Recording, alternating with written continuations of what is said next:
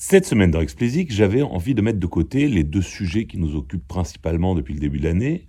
J'ai nommé le changement de business model du streaming et l'avenir de TikTok.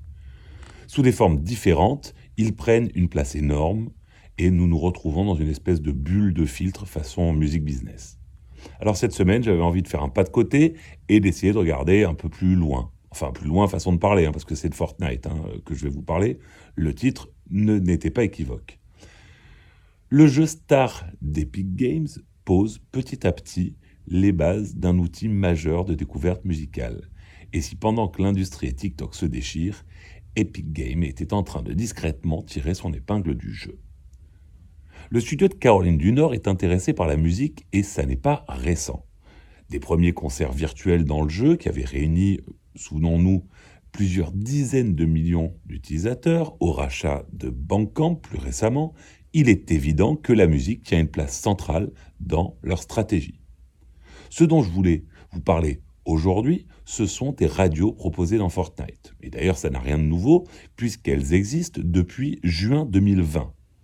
Depuis bientôt trois ans, elles ont pris le temps de grandir et de se diversifier pour offrir une sélection allant des plus grands hits aux groupes indés les plus pointus. Pour les plus attentifs d'entre vous, l'affiliation avec ce que la franchise GTA propose depuis le début est évidente. Des radios diversifiées proposant des expériences musicales multiples. Sauf que dans GTA, les titres associés à chaque radio vieillissent en même temps que le jeu, forcément, et les mises à jour se font à chaque nouvelle édition.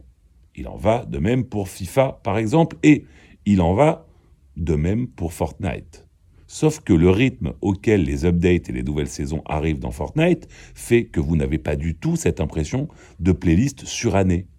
Les playlists évoluent constamment et le jeu propose un flux discontinu de nouveautés à écouter et à découvrir. Fortnite est donc devenu une plateforme de découverte non seulement pour des artistes établis, mais aussi pour des newcomers peu habitués à ce genre de mise en avant. Pour permettre une telle diversité, Epic Games conclut évidemment des licences avec les plus gros acteurs du marché, mais travaille aussi avec des agences représentant des artistes et des esthétiques beaucoup plus indées et beaucoup moins mainstream. Et ces agences travaillent habituellement plus avec le cinéma ou avec la télé qu'avec l'industrie du gaming. Pour les artistes qui bénéficient de ces licences, l'impact, au-delà de son aspect financier, est également promotionnel et s'apparente parfois à un placement en playlist éditoriale de Spotify il y a quelques années. Alors pourquoi parfois? Parce que tous les placements n'ont pas le même effet, tout comme tous les placements en playlist ne sont pas égaux. Déjà, les radios se lancent lorsque vous êtes dans un véhicule et dans Fortnite, vous n'y passez pas autant de temps que dans GTA par exemple. Le temps d'écoute plus court réduit du coup vos chances d'être joué. En outre, pas de DJ qui va vous donner le nom d'un artiste et du titre que vous écoutez. Ainsi, si vous êtes joué, encore faut-il que vous soyez identifié. De même, si votre titre tourne en boucle dans la radio d'un joueur, encore faut-il qu'il fasse la démarche de vous écouter en dehors du jeu, sur les DSP par exemple. Du point de vue de Fortnite, et comme toujours dans ces cas-là, l'important est l'expérience du joueur. Si la musique est au centre du jeu et s'il y a des concerts, c'est tout simplement pour éviter que les joueurs aillent faire autre chose hors du jeu, comme écouter de la musique sur Spotify ou regarder des vidéos sur TikTok ou YouTube.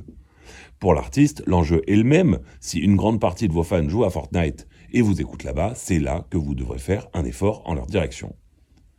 Tout ceci pourrait conduire à une expérience encore plus personnalisée dans le futur que des radios.